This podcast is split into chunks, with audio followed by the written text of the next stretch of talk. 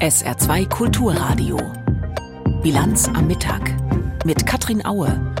Urteil im Fall Jeboa. Der Angeklagte Peter S. ist laut Gericht schuldig am Tod des Ghanars vor 32 Jahren in Saarlouis und soll für sechs Jahre und zehn Monate in Haft. Das ist gleich unser Thema. Außerdem sind die Dörfer im Süden Israels, die seit dem Wochenende von Hamas-Angreifern besetzt waren, seit heute Vormittag befreit. Näheres dazu gleich im Gespräch mit unserem Korrespondenten. Und die Nachwehen der Wahlen in Hessen und Bayern beschäftigen uns auch noch. Herzlich willkommen zur Bilanz am Mittag.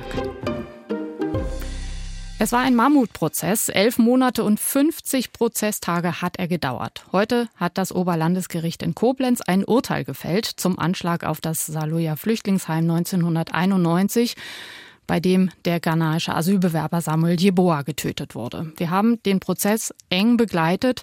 Das Urteil gegen den Angeklagten Peter S., einen ehemaligen Neonazi, lautet sechs Jahre und zehn Monate. Darüber spreche ich jetzt mit meinem Kollegen Jochen Marmit am Gericht in Koblenz. Jochen, wie hat das Gericht das Urteil begründet? Die Begründung hat insgesamt zwei Stunden gedauert, äh, vorgetragen vom Vorsitzenden Richter.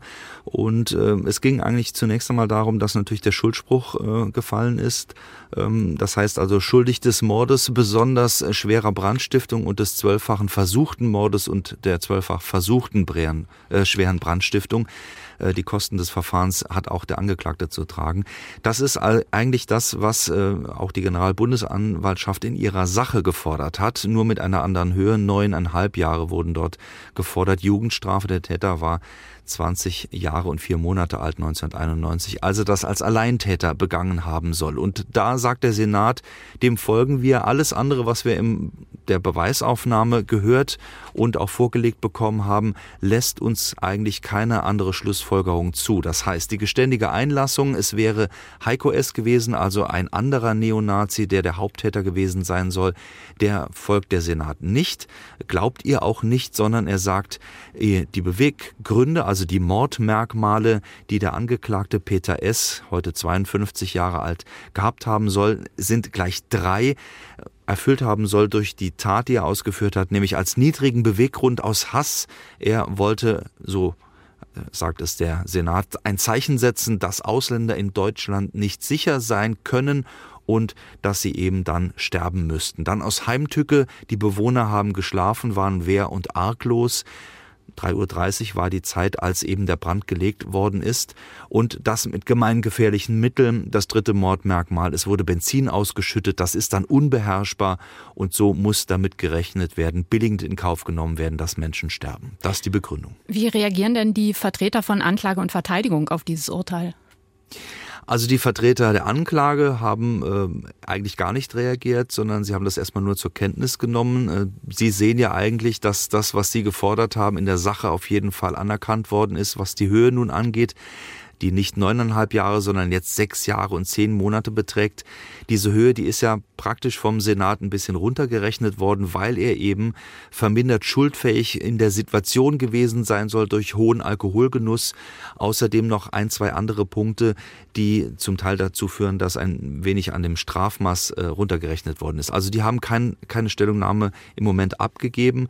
Äh, die andere Seite, die Verteidigung sagt, ähm, sie sind äh, jetzt erstmal dabei gegenüberzustellen, was Sie gefordert haben und was eben gefordert worden ist von der Generalbundesanwaltschaft und was jetzt als Schuldspruch rausgekommen ist. Also es wird sehr wahrscheinlich pro forma erstmal eine Revision geben von Seiten der Verteidigung, weil sie nicht anerkennen will, dass man hier direkt oder immer noch von einem Alleintäter spricht. Das ist so rauszuhören aus den Statements, die gerade noch gegeben werden im Moment. Ähm, die andere Seite sind die Nebenkläger, die sich zum Teil sehr unzufrieden darüber geäußert haben, dass eben rausgerechnet wurde, so kann man es sagen, äh, aus dem 20-fach versuchten Mord äh, nur noch ein 12-fach versuchter Mord nun da steht. Die Begründung ist schlicht und ergreifend, es gab ein Zimmer, in dem acht Personen eine Feier hatten, einen Geburtstag gefeiert haben und die hätten rein ähm, technisch die Möglichkeit gehabt, das Feuer schneller zu bemerken, also noch fliehen können. Und das ist in den Angeklagten hineingedacht worden, dass er eigentlich daran hätte denken können, so dass diese acht Personen eben da rausgerechnet werden. Und äh, die Vertreter der Opfer ähm, sind natürlich da sehr, sehr unzufrieden. Und auch von der Seite heißt es, wird man vielleicht in Revision gehen. Heute hat das Oberlandesgericht Koblenz ein Urteil gesprochen wegen des Brandanschlags auf die Soluja Flüchtlingsunterkunft vor 32 Jahren. Jochen Marmit war das mit Informationen. Eine vorsichtig formuliert gute Nachricht kam heute am Vormittag aus Israel. Nach eigenen Angaben hat die Armee die Kontrolle über die Orte im Süden Israels zurückerlangt, die seit Samstag immer noch in der Hand der Hamas-Terroristen waren. Immerhin. Aber erstens gibt es auch heute wieder Luftalarm in Teilen Israels, also neue Angriffe offenbar. Und zweitens Immer klarer wird das Ausmaß der Terrorwelle vom Wochenende. Die örtlichen Behörden melden jetzt über 700 Tote und 2100 Verletzte allein auf israelischer Seite. Ich habe kurz vor der Sendung mit unserem Korrespondenten in Tel Aviv gesprochen, Julio Segador, und ich habe ihn gefragt, ob man denn Stand jetzt sicher sein kann, dass keine Hamas-Angreifer mehr auf israelischem Territorium sind. Herr Segador, kann man Stand jetzt sicher sein, dass keine Hamas-Angreifer mehr auf israelischem Territorium sind? Nein, da kann man sich nicht sicher sein. Sie haben die Meldung ja erwähnt. Die Ortschaften sind sozusagen halbwegs geräumt. Man weiß, dass keine größeren Gruppen mehr in diesen Grenzortschaften sind. Aber es kann natürlich sein, dass versprengte Hamas-Kämpfer sich irgendwo verschanzt haben, versteckt haben, in Autos. Das weiß man nicht genau. Also insofern ganz sicher können sich die Menschen dort nicht sein. Aber Sie haben völlig recht. Im Grunde ist es eine sehr, sehr gute Nachricht, dass zumindest keine größeren Hamas-Gruppen mehr in den Ortschaften rund um den Gazastreifen sind. Was ist denn mittlerweile über die Menschen bekannt, die in den Gazastreifen verschleppt wurden? Da weiß man nicht viel. Es werden immer wieder auf Social-Media-Plattformen Videos veröffentlicht. Äh, verschiedene Angehörige haben inzwischen auch äh, Mails bekommen, dass ihre Familienangehörigen entführt worden sind. Da kann es sein, dass natürlich Lösegeld gefordert wird.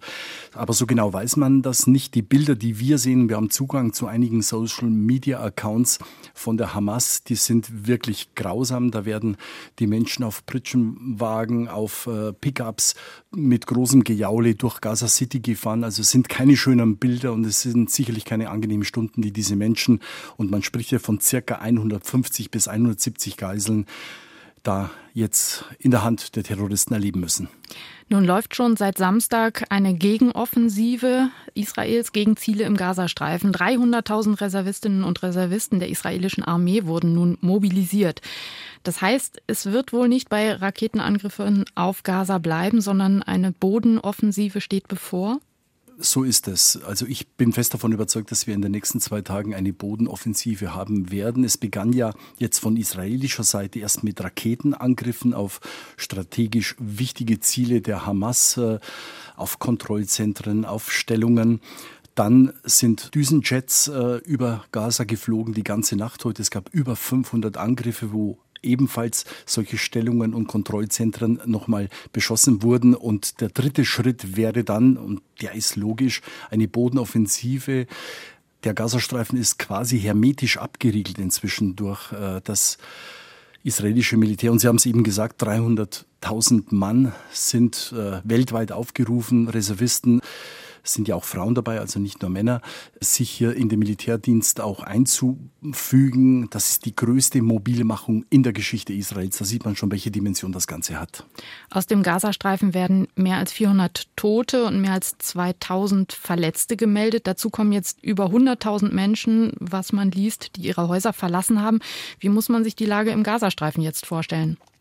Also die Lage in Gaza ist eigentlich schon ohne Krieg chaotisch. Ich bin mehrmals dort gewesen. Das ist ja im Grunde ein riesiges Flüchtlingslager. Ein, der Küstenstreifen ist relativ klein und da leben 2.300.000 Menschen. Und wenn man jetzt sieht, dass zentrale Bereiche von Gaza City, das ist die größte Stadt im Gazastreifen, beschossen worden sind, dass mehrere Flüchtlingslager auch beschossen worden sind, weil gerade dort auch äh, Kontrollzentren der Hamas wohl lagen dann kann man sich vorstellen, was das bedeutet. Also das sind Menschen, die herumirren und schwierig wird die Versorgung natürlich des Küstenstreifens, denn Die Israelis werden möglicherweise den Strom abstellen. Sie haben die Möglichkeiten dazu. Die einzige Energie, die geliefert wird, kommt eigentlich aus äh, Israel und äh, auch die Versorgungsgüter kommen ja nicht mehr in den Küstenstreifen, weil die Grenzen geschlossen sind. Also die nächste Katastrophe dort könnte kommen, aber wie gesagt, die Israelis sind da, ich sage einfach mal salopp, knallhart. Es sind über 100 israelische Geiseln dort im Gazastreifen. Das ist eine Situation, die hat es hier noch nie gegeben und Israel reagiert mit aller Härte. Ein paar Worte noch zum Iran. Es scheint ja unstrittig zu sein, dass das Regime die Hamas bei diesem Angriff unterstützt hat, zum Beispiel mit Waffen. Die USA haben als Reaktion nun einen Flugzeugträger und weitere Kriegsschiffe ins östliche Mittelmeer verlegt. Heißt das, als nächsten Schritt könnte es einen, vielleicht einen israelisch-amerikanischen Angriff auf den Iran geben? Ich glaube, das ist ein bisschen weit hergeholt. Ich glaube eher, dass diese Meldungen, dass ein Zerstörer und ein Flugzeugträger jetzt äh, sich im Mittelmeer Richtung israelische Küste aufgemacht haben, eher zu werten sind als Abschreckung. Auch vor allem natürlich an die Hisbollah im Norden äh, Israels beziehungsweise im Süden des Libanon. Auch von da ist heute wieder geschossen worden. Ich glaube, es ist wirklich ein Signal, eine Warnung, dass hier äh, von der Militärmacht her diese Terrorgruppen eigentlich keine Chance haben. Sie haben sie schon nicht gegen Israel, auch wenn Israel am Wochenende doch sehr, sehr äh, stark überrascht worden ist. Aber ich werde diese Mobilmachung auch äh, von US-Kräften wirklich als, als Abschreckung ich würde jetzt nicht so weit gehen, dass der Iran angegriffen wird. Das wäre nochmal eine Eskalation des Konfliktes, die, glaube ich, weltweit keiner will. Unser Korrespondent Julio Segador mit Informationen und Einschätzungen über die Lage in Nahost. In vielen Städten der Welt ist es ja am Wochenende zu Jubelfeiern bzw. Märschen gekommen. Von Jemen über die Niederlande bis Berlin-Neukölln haben Hamas-Sympathisanten die Terroraktionen gegen Israel gefeiert. Allerdings gab es auch organisierte Solidarität mit Israel. Gestern Nachmittag zum Beispiel bei einer Demonstration vor dem Brandenburger Tor in Berlin. Und auch die Bundespolitik stellt sich sehr entschieden auf die Seite Israels. Georg Schwarte. Israels Fahnen, sie wehen über dem Bundestag, vor dem Kanzleramt, das politische Berlin noch immer im Schock und auf der Suche zu verstehen, was da in Israel gerade passiert ist. Der Bundespräsident wollte am Vormittag in Berlin Orden verleihen, jetzt versucht auch er, der am Samstag schon mit seinem erschütterten israelischen Amtskollegen Herzog telefonierte, einzuordnen. Der bestialische Terrorangriff erschüttert uns alle. Die Hamas ist mordend und brandschatzend in Israel eingedrungen, tötet und entführt unschuldige Zivilisten, junge, alte, Männer und Frauen. Es ist kaum in Worte zu fassen, was die Menschen in Israel derzeit erleiden. Steinmeier. Fassungslos steht er im Schloss Bellevue und auch der Vorsitzende des Auswärtigen Ausschusses, Michael Roth, versucht, die Dimension des Grauens im ARD Morgenmagazin zu erklären. Das war der größte Massenmord an Jüdinnen und Juden nach dem Holocaust. Und damit setze ich nichts mit dem Holocaust gleich. Ähm, wir müssen jetzt deutlich machen, was heißt Solidarität mit Israel in Worten und in Taten. Solidarität, sagt der Vorsitzende des Auswärtigen Ausschusses, der SPD-Politiker Roth. Nicht nur er spricht davon, auch Altkanzlerin Merkel meldet sich zu Wort, nennt den Überfall der terroristischen Hamas menschenverachtend und barbarisch. Ihre Gedanken, schreibt Merkel, und ihre Solidarität seien beim israelischen Volk. Aber was heißt nun Solidarität? Es heißt, äh, dass wir jetzt auch Israel bei den schwierigen äh, Entscheidungen unterstützen müssen. Das heißt, Israel wird jetzt die Infrastruktur der Hamas komplett vernichten müssen. Es wird sehr schmerzhafte Bilder geben, aber die israelische Regierung ist in der Pflicht, ihre eigene Bevölkerung zu schützen sagt der Außenpolitiker Michael Roth. Stichwort Unterstützung. Deutschland friert ab sofort vorerst alle Entwicklungszusagen für die Palästinensergebiete ein. 250 Millionen für dieses Jahr.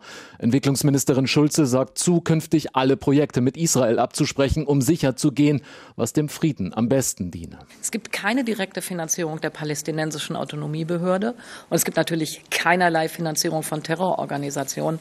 Und trotzdem, wir waren alle hier so geschockt von den Bildern, dass wir gesagt haben, wir wollen noch mal genauer hingucken, noch mal ganz sicher sein, äh, dass da nichts in falsche Kanäle geht. Israels Sicherheit und Existenz ist deutsche Staatsräson. Der Satz gilt weiter. Aber was heißt das, wenn wie am Wochenende auf deutschem Boden Menschen über die Gräueltaten der Hamas jubelten, der Bundespräsident entsetzt? Wer diesen Terror bejubelt, der entwürdigt nicht nur die Opfer, der tritt auch die Menschenwürde und unsere deutsche Verfassung mit Füßen. Solches Verhalten entsetzt mich Es widert mich an. CDU-Präsidiumsmitglied Spahn fordert, dass Verbände wie der Zentralverband der Muslime, der sich bisher nicht klar vom Hamas-Terror distanziert habe, nicht länger Gesprächspartner für Bundespräsidenten und Kanzler sein dürften. Der CDU-Generalsekretär Linnemann fordert Konsequenzen für diejenigen, die Hamas-Terror hierzulande rechtfertigen und bejubeln. Ich meine, wenn da der Staat nicht gefragt ist, der Rechtsstaat, dass die deutsche Staatsbürgerschaft eigentlich entzogen werden muss, all das sind Dinge, die besprechen wir heute im Präsidium. Und vermutlich nicht nur dort. Was heißt jetzt deutsche Solidarität mit Israel? Für den Vorsitzenden des Auswärtigen Ausschusses Roth heißt es auch keine Verhandlungen mehr mit dem Iran, einem Land, das den Terror der Hamas unterstützt. Deutschland und die EU, sagt er, müssten jetzt Farbe bekennen. Ganz anderes Thema, die Landtagswahlen in Hessen und Bayern gestern. Bei beiden ein klarer Rechtsruck. In beiden Ländern hat die AfD deutlich zugelegt. In Hessen ist sie mit 18,4 Prozent zweitstärkste Kraft geworden, wird wohl Oppositionsführerin im Landtag. In Bayern ist sie mit 14,6 Prozent drittstärkste Partei. Knapp vor ihr liegen die Freien Wähler. Auch die haben trotz oder vielleicht wegen der Antisemitismus-Enthüllungen über den Spitzenkandidaten Robert Aiwanger kräftig zugelegt. Aber immer noch klarer Wahlsieger ist die CSU in Bayern. Reaktionen fasst Julia Ruß zusammen. 37 Prozent. Damit liegt die CSU zwar weit vor den anderen Parteien, aber es ist das schwächste CSU-Ergebnis seit 1950. Es gebe Dinge aufzuarbeiten mit Blick auf die Freien Wähler. Es brauche eine stärkere inhaltliche Auseinandersetzung mit der Aiwanger Partei, so hochrangige CSU-Politiker heute. Auch die AfD müsse stärker ins Visier genommen werden. Kommt es wie von Söder versprochen zu Koalitionsverhandlungen zwischen Freien Wählern und CSU, könnten die weniger harmonisch ablaufen als vor fünf Jahren. Trotz starkem Zugewinn der Freien Wähler erklärte CSU-Generalsekretär Martin Huber heute, der Anspruch der Freien Wähler auf ein weiteres Ministerium sei durch das Wahlergebnis in keinster Weise ableitbar. Florian Streibel, Fraktionsvorsitzender der Freien Wähler, beharrte hingegen heute im BR auf einem vierten Ministerium. Schließlich habe sich etwas verschoben im bürgerlichen Lager. Nicht nur bei der CSU ist die Stimmung heute mau, auch bei den Grünen. Sie sind nur viertstärkste Kraft geworden, landen hinter der AfD und den Freien Wählern. Auch in Hessen haben die Grünen keinen Grund, sich zu freuen. Nur noch viertstärkste Partei hinter der klar vorne liegenden CDU, dann AfD, dann SPD. Wie es in Wiesbaden jetzt weitergeht, berichtet Timo Kurt. Nach der hessischen Landtagswahl hat die Hessen-CDU angekündigt, noch in dieser Woche zu Sondierungsgesprächen einzuladen. Die CDU wurde mit über 34 Prozent der Stimmen klar stärkste Kraft in Hessen. Eine Mehrheit gäbe es sowohl für die Fortführung der Schwarz-Grün-Koalition oder für eine sogenannte Große Koalition mit den Sozialdemokraten. Am Morgen nach der Wahl gibt es Anzeichen dafür, dass es zu einer Neuauflage von Schwarz-Grün kommen könnte. Der Generalsekretär der Hessen-CDU Manfred Penz betonte in einem Statement die vertrauensvolle und zuverlässige Zusammenarbeit in den letzten Jahren. Auch die SPD werde man zu Gesprächen einladen. Allerdings sei nach dem historisch schlechten Ergebnis der Sozialdemokraten der Zustand der SPD unklar und ob mit ihr überhaupt eine stabile Regierungsbildung möglich sei. Auch eine Koalition zwischen CDU und AfD hätte eine Mehrheit im neuen Landtag. Das wurde von der CDU allerdings schon vor der Wahl ausgeschlossen. Landtagswahlen werden auch in Berlin immer nervös verfolgt. Schließlich sind die Wählerentscheidungen dort oft auch Reaktionen auf die Politik im Bund. Nach diesen beiden Wahlen heißt es jetzt aber besonders laut, das war ein Denkzettel für die Ampel. Hans-Joachim Viehweger. Die Niederlage der Ampelparteien und das Erstarken der AfD nach Ansicht vieler Spitzenpolitiker der Union hängt beides unmittelbar zusammen. Die Regierung habe die Sorgen der Menschen zu wenig ernst genommen, konstatiert beispielsweise CSU-Chef Markus Söder. Das Kernproblem in Deutschland ist, dass die Deutschen eine andere Migrationspolitik wollen. Und deswegen muss schleunigst, rasch und konsequent eine Wende in der Migrationspolitik in Deutschland erreicht werden, und zwar mit allen demokratischen Parteien. Der Bund muss endlich, die Ampel muss endlich mit den Ländern, mit der Union reden, um da eine Wende herbeizuführen. Dann kann man die AfD auch deutlich zurückführen. CDU-Vize Andreas Jung erinnert an den von Bundeskanzler Scholz ausgerufenen Deutschlandpakt. Die Union sei bereit, bei wichtigen Themen wie der Migration mit der Regierung zusammenzuarbeiten. Da sind in der Tat die Parteien der Mitte gefordert, gemeinsam die Dinge voranzubringen. Debatte ja, auch Streit gehört dazu, aber dann brauchen wir gemeinsame Lösungen. Auch SPD-Chefin Saskia Esken wünscht sich gerade in der Migrationspolitik schnelle Entscheidungen, sieht aber vor allem die Länder und Kommunen in der Pflicht, so bei der Digitalisierung der Ausländerbehörden. Zugleich weist sie den Vorwurf der Passivität der Ampelkoalition zurück. Die Ampel hat ja wirklich verantwortungsvolle Politik gemacht und da hat die SPD eine starke Handschrift, auch wenn man äh, den Eindruck vermittelt, äh, der Kanzler führe nicht. Tatsächlich führt die SPD und führt der Kanzler die, die Regierung. Die Frage nach dem öffentlichen Erscheinungsbild beschäftigt auch die Co-Vorsitzende der Grünen, Ricarda Lang die hier aber vor allem die FDP in der Verantwortung sieht. Ich glaube auch gerade der FDP sollte man das nicht empfehlen, jetzt einfach immer mehr vom selben nochmal zu machen. Denn was wir doch sehen, ist, dass die Ampel ein Vertrauen eingebüßt hat. Das muss man einfach ganz klar erkennen. Woran liegt das? Dass wir uns immer wieder selbst Steine in den Weg legen. Nicht hinter verschlossenen Türen miteinander streiten, sondern viel zu oft in der Öffentlichkeit. Ähnlich SPD-Generalsekretär Kevin Kühnert.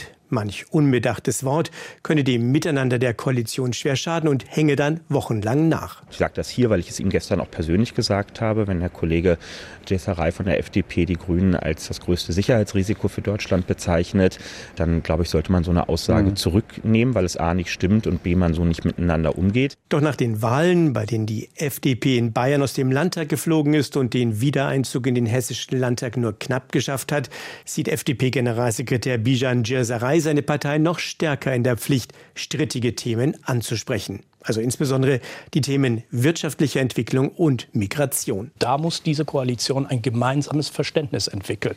Und das ist aus meiner Sicht lange nicht der Fall gewesen. Und da müssen wir uns in der Tat noch einmal zusammensetzen und uns überlegen, was wir gemeinsam als Koalition erreichen können oder ob wir überhaupt in der Lage sind, diese Ziele zu erreichen. Noch deutlicher wird FDP-Vize Wolfgang Kubicki. So könne es nicht weitergehen. Alle Ampelparteien hätten verloren, so Kubicki gegenüber der Bild-Zeitung. Das sei ein klares Signal, das endlich aufzunehmen, was die Menschen bewegt. Welche konkreten Konsequenzen das für das weitere Miteinander der Ampel hat, ließen Djeserei und Kubicki aber offen. Ein Thema hatte es an diesem bewegten Wochenende schwer durchzudringen, das Erdbeben in Afghanistan mit mehr als 2000 Toten. Gleich unser Thema nach den Meldungen von Peter Weizmann. Die US-Amerikanerin Claudia Golden erhält den diesjährigen Nobelpreis für Wirtschaftswissenschaften. Das gab die Königlich Schwedische Akademie der Wissenschaften in Stockholm bekannt. Die 77-jährige Professorin an der Harvard-Universität erhält die Auszeichnung für die Aufdeckung geschlechtsspezifischer Unterschiede auf dem Arbeitsmarkt.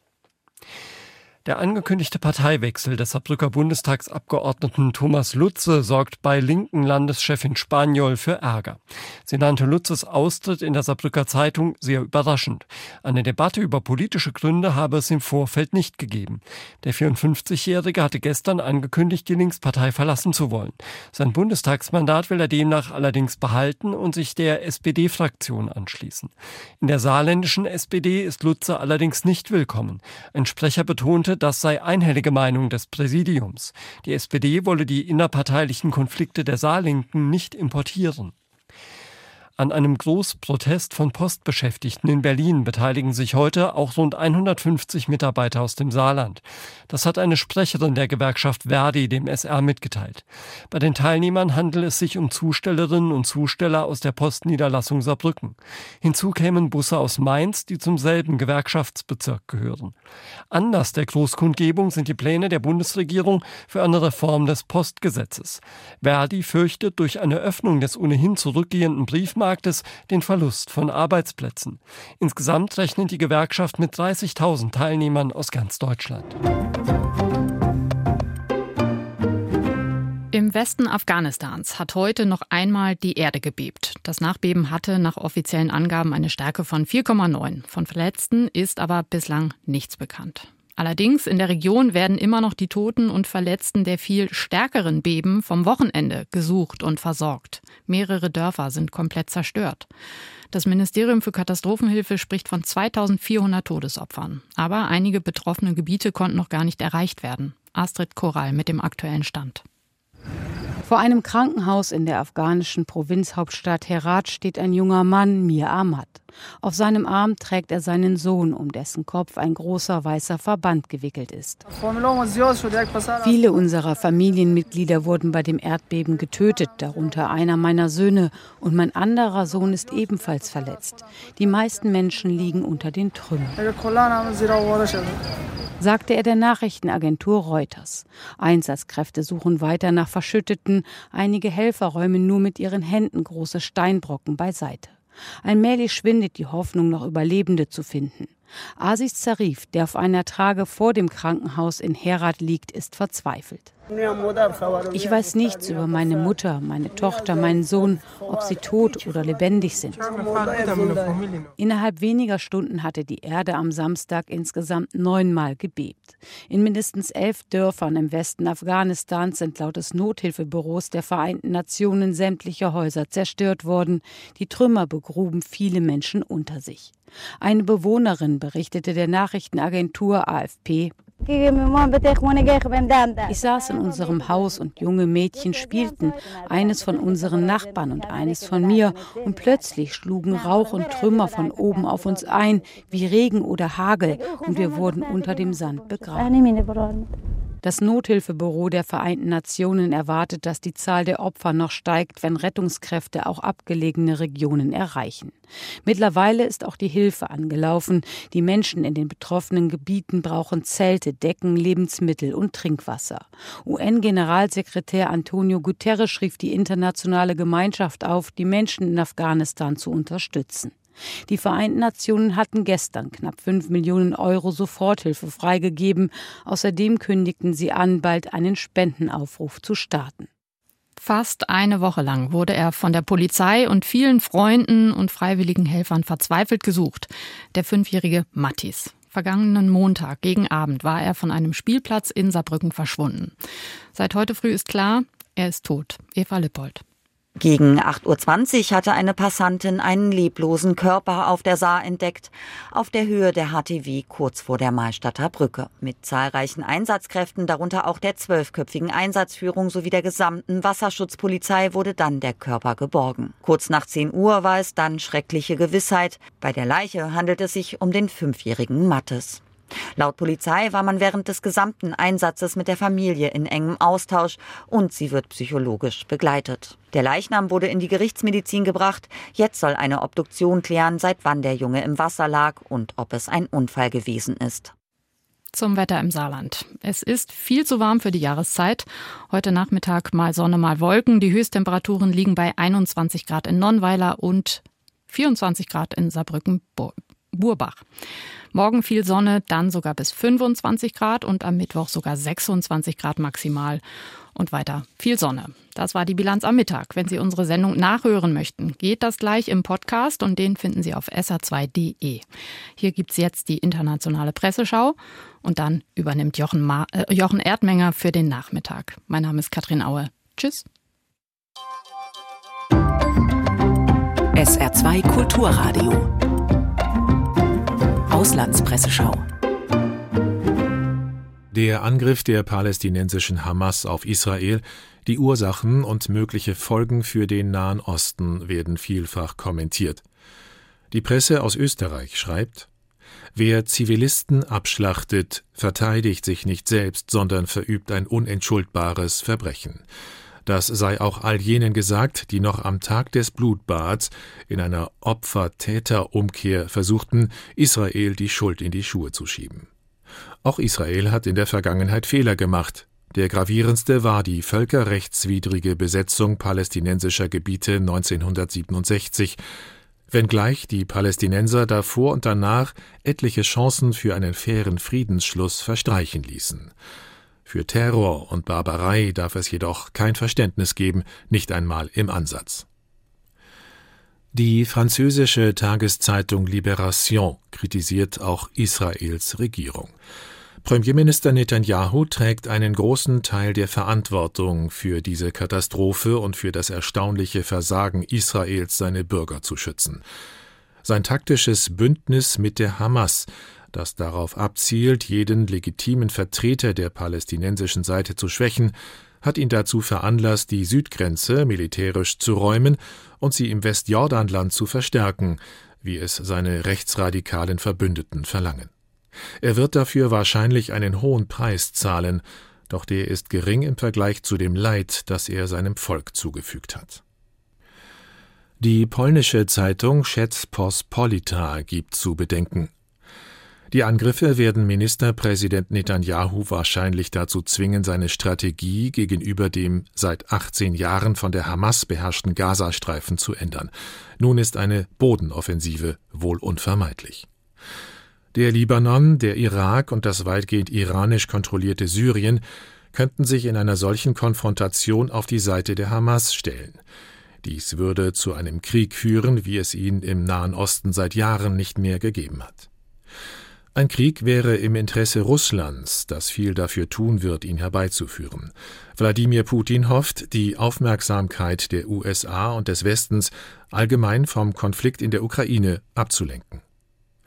Das waren Auszüge aus Kommentaren der internationalen Presse, zusammengestellt von Martin Wilhelmi.